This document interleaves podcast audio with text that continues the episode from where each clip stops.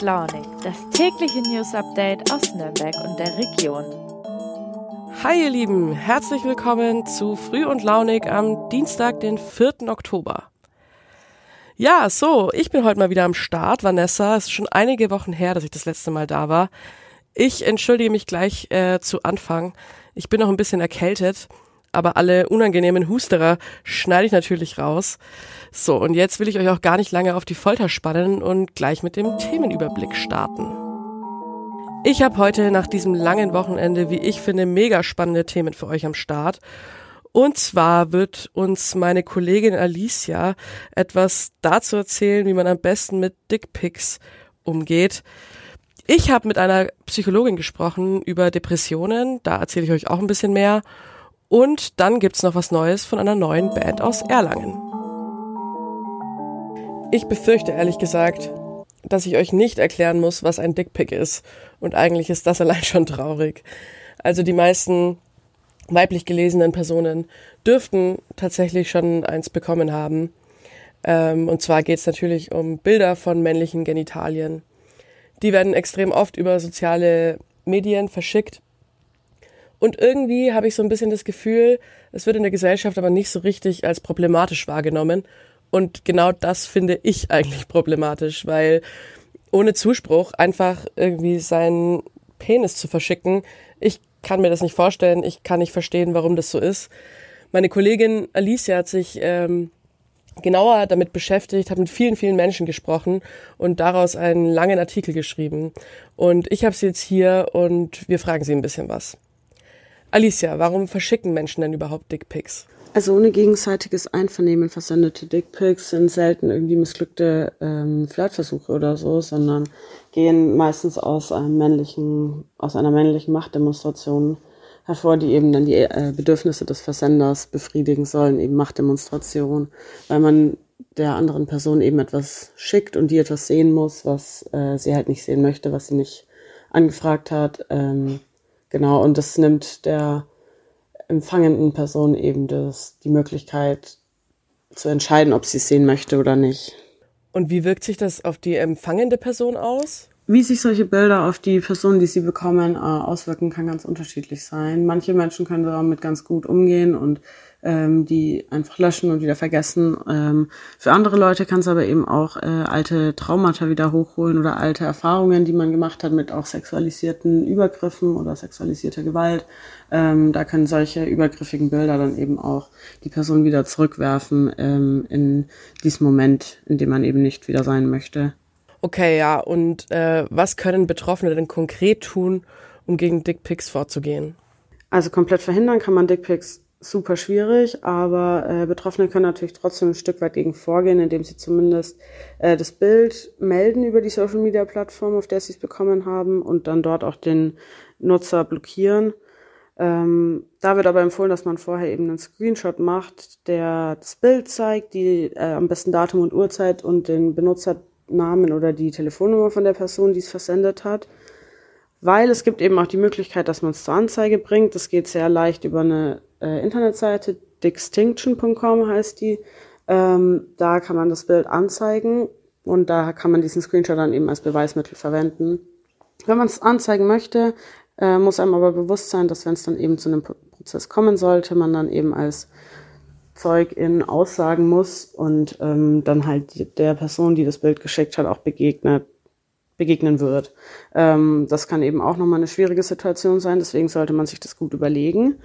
Ähm, genau, ansonsten ist es auf jeden Fall wichtig, dass sich Personen, die ähm, schlechte Gefühle haben, wenn sie so ein Bild bekommen oder die merken, dass es sie zurückwirft in äh, irgendwelche Situationen oder einfach so damit zu kämpfen haben, sich auf jeden Fall Hilfe holen. Ähm, und also da gibt es verschiedene Beratungsstellen, auch in Nürnberg und der Region.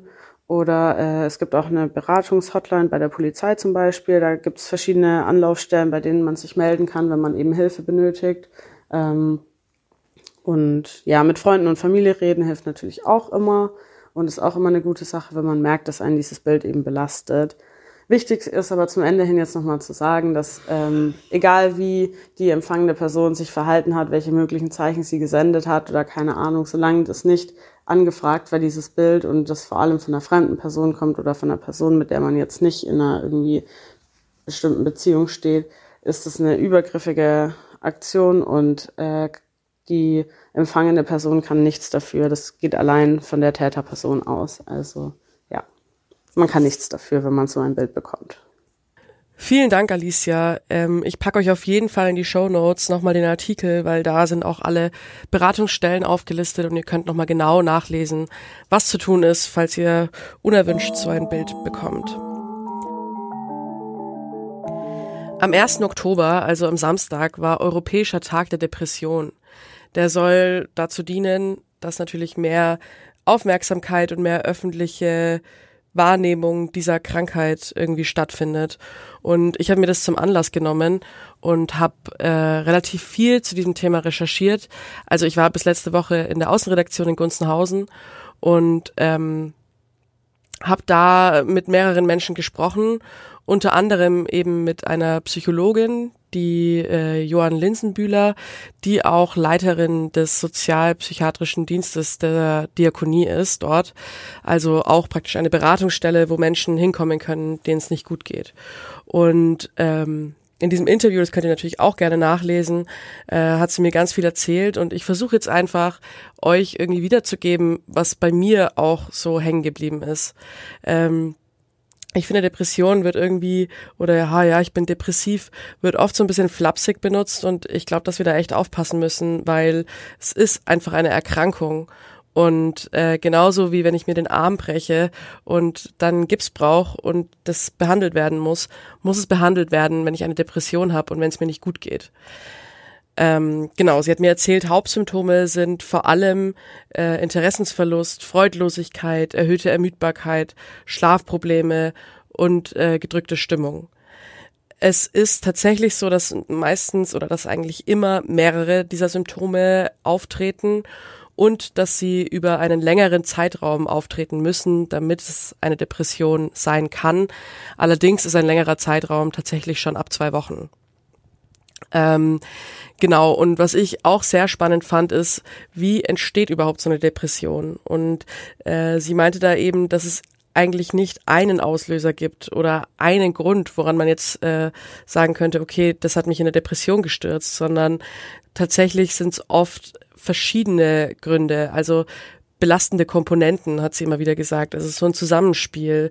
Ähm, irgendwie, wenn man zum Beispiel auf der Arbeit gemobbt wird, dann kriegt man nicht gleich eine Depression. Aber wenn man dann auch noch Streit mit dem Partner oder der Partnerin hat und noch ein geringes Selbstwertgefühl und zum Beispiel noch ein weiterer Schicksalsschlag passiert, dann ist eben die Gefahr hoch. Und äh, was ich hauptsächlich aus dem Gespräch mitnehme, ist tatsächlich so früh wie möglich helfen lassen. Also sie hat ganz oft betont, dass wenn man gleich am Anfang, wenn man merkt, okay, mir geht's echt gar nicht gut und ich komme da irgendwie gerade selber nicht raus, dass man dann äh, sich Hilfe sucht, dass man natürlich vielleicht erstmal mit Angehörigen spricht, äh, aber dann eben auch zu so Beratungsstellen sich um eine Therapie bemüht und so weiter. Das ist natürlich ein Problem, dass oft äh, Therapien, Therapieplätze rar gesät sind. Also das ist in ländlichen Regionen tatsächlich noch schlimmer. Da warten PatientInnen teilweise bis zu einem Jahr auf ihren Therapieplatz. Aber auch in der Stadt ist es ein großes Problem. Auch dafür gibt es eben so Beratungsstellen, wo man hingehen kann und zumindest schon mal so ein bisschen aufgefangen wird. Das sind auch geschulte Teams, ähm, die natürlich nicht genau das Gleiche machen können wie in der Therapie, aber die auf jeden Fall schon mal eine erste Anlaufstelle sein können. Genauso wie auch äh, zum Beispiel Selbsthilfegruppen. Da habe ich auch mit einem ähm, netten Herrn gesprochen, der so eine Selbsthilfegruppe gegründet hat, weil er eben meinte, der Austausch mit Betroffenen ist das, was ihm am allerbesten hilft. Und ähm, er hat auch erzählt, dass einige der Teilnehmenden dort noch keine Therapie gemacht haben, weil sie eben noch keinen Platz haben, aber dorthin gehen, um sich auszutauschen. Ja, also auf jeden Fall, es ist eine ernstzunehmende Krankheit und äh, wir sollten alle die Augen aufmachen. Wir sollten alle ähm, mit unseren Mitmenschen schauen, dass es ihnen gut geht. Und wenn uns was auffällt, dann mit der Person sprechen und schauen, ob man sich zusammen, ob man die Person ein bisschen begleiten kann, ob man vielleicht erste Anrufe tätigen kann. Den Schritt zur Therapie muss die betroffene Person natürlich selbst machen, aber man kann auch helfen zur Seite stehen. Wie gesagt, ich habe da ein ganzes Paket geschrieben. Ich packe euch das alles in die Show Notes und äh, freue mich, wenn ihr da reinschaut, weil es ist einfach ein Thema, über das wir mehr sprechen müssen. Und ich äh, bin froh, ein bisschen dazu beitragen zu können und zumindest hier im Podcast ähm, genau nochmal darauf aufmerksam zu machen. So, ich hoffe, ich habe euch jetzt nicht erschlagen mit den ganzen Informationen, aber ich finde es einfach super wichtig. So, und jetzt kommen wir auch schon zum letzten Thema. Meine Kollegin Alena, die ihr natürlich aus dem Podcast hier schon kennt, hat sich mit einer Band getroffen, die noch relativ neu ist. Mehr will ich jetzt auch gar nicht verraten, weil den Rest verrät uns nämlich Alena. So, du hast mit der Band Goodbye Luna gesprochen. Die kommt natürlich aus der Region und will jetzt durchstarten. Bald kommt auch schon das erste Album. Sag mal, wer ist eigentlich Goodbye Luna und was für Musik machen sie? Goodbye Luna, das ist eine vierköpfige Band. Die kommen alle hier aus der Region. Und die Band gibt's eigentlich auch schon ein paar Jahre, seit 2018 eigentlich. Aber so richtig durchgestartet sind sie bisher noch nicht, wegen Corona und weil das halt eben alles ein bisschen schwierig war in letzter Zeit. Jetzt wollen sie aber so richtig loslegen, bringen eben ihre erste EP, haben sie jetzt rausgebracht mit vier Songs. Und der Musik ist eigentlich eine totale Mischung. Also es ist sowohl irgendwie melancholisch und stimmungsvoll und sie machen sehr viel über Instrumente, aber gibt auch immer wieder so richtig rockige Einlagen, so ein bisschen, ja, Indie-Rock-mäßig eigentlich. Also es ist eigentlich schwierig zu beschreiben, es ist gar nicht so ein richtiges Genre, sondern die probieren sich auch so ein bisschen aus und das merkt man eigentlich auch an der ihrer neuen EP. Es ist eine bunte Mischung. Also Goodbye Luna sind quasi die klassischen Newcomer, die sich jetzt versuchen zu behaupten.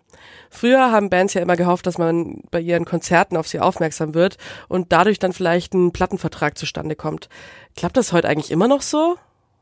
Genau, also das Wichtigste für eine Band, um bekannt zu werden, ist ja eigentlich, dass sie Auftritte spielen, dass sie bei Konzerten irgendwie die Möglichkeit haben, sich zu zeigen. Das ist aber durch Corona wirklich extrem schwierig geworden. Also nicht nur, dass während der Corona-Zeit eigentlich nichts stattgefunden hat, das ist eine, das ist ja ganz klar, aber auch alle Konzerte, die jetzt stattfinden, sind ja eigentlich Konzerte, die nachgeholt werden, in die eben in den letzten Jahren schon geplant war. Und für die steht das Line-up ganz oft schon ewig fest. Also da wurde oft schon 2020 geplant, äh, welche Bands da spielen. Und wenn dann nicht gerade irgendwer abspringt oder absagt, ist es total schwierig für neue Bands, da dann überhaupt reinzukommen und einen Auftritt ja zu kriegen. Also die ähm, haben ja auch gesagt, die Mitglieder von Goodbye Luna, dass sie so viele Bewerbungen geschrieben haben und so viele Absagen bekommen haben. Und sie hoffen, dass sie jetzt dann ab nächstem Frühjahr so richtig loslegen können und dann auch auf vielen Bühnen hier in der Region unterwegs sind. Heißt das für Goodbye Luna also, dass sie nicht nur Musiker, sondern quasi auch Influencer sein müssen? Naja, so ganz kann man das so nicht sagen. Influencer sein ist für Künstlerinnen, Künstler, Musiker eigentlich dann so die andere Möglichkeit, bekannt zu werden, wenn man eben nicht öffentlich auftritt. Also viele Künstlerinnen, MusikerInnen versuchen eben, indem sie ihre Songs auf TikTok oder so platzieren, in der Hoffnung, dann viral zu gehen und dadurch dann Bekanntschaft äh, zu erlangen. Das ist natürlich ein sinnvoller Weg, wenn man eben keine Konzerte spielen kann. Gut, bei Luna sagen aber, sie möchten das ganz klar nicht. Sie möchten, dass die Menschen zu ihnen und zu ihrer Band irgendwie darauf aufmerksam werden, weil sie ihre Musik gut finden und nicht, weil sie sie irgendwie auf TikTok gehört haben. Das ist natürlich nicht so ganz einfach, weil man es nicht schafft, irgendwie Konzerte zu geben oder nicht an Auftritte reinkommt. Aber sie sagen, sie wollen eben ihre eigene Musik voranbringen. Sie wollen die Zeit, die sie haben, in ihre eigenen Produktionen und Interpretationen stecken und nicht in Social Media Arbeit und Coversongs und sowas, sondern sie wollen ihr eigenes Ding machen und darauf dann auch die Zeit verwerten und hoffen, dass sie damit ihren eigenen Weg gehen. Und ja, wir drücken die Daumen, dass jetzt durch die EP es sag ich mal, gut losgeht und sie dann auch im nächsten Jahr mehr Auftritte spielen können. Danke dir, Alena. Ja, dann werde ich doch mal die Augen und Ohren offen halten, äh, ob mir Goodbye Luna mal über den Weg laufen. So, äh, so schnell geht's und wir sind schon wieder am Ende der Folge angekommen. Ich würde gerne noch ein bisschen spoilern auf morgen. Und zwar habe ich einen Text darüber geschrieben, dass ich tatsächlich nach 14 Jahren aufgehört habe zu rauchen. Falls ihr Interesse habt und wissen wollt, wie es so läuft, dann hört morgen rein. Da habe ich mir nämlich überlegt, würde ich euch gerne ein bisschen ähm, mehr dazu erzählen und natürlich nicht nur persönliche Erfahrungen, sondern auch mit ähm, Fakten und Informationen unterfüttert. Also wenn ihr Bock habt, hört morgen wieder rein. Ich würde mich mega freuen. Ich bin die ganze Woche für euch da und ja, freue mich, wenn ihr mir zuhört. Also macht's gut und bis morgen. Ciao, ciao.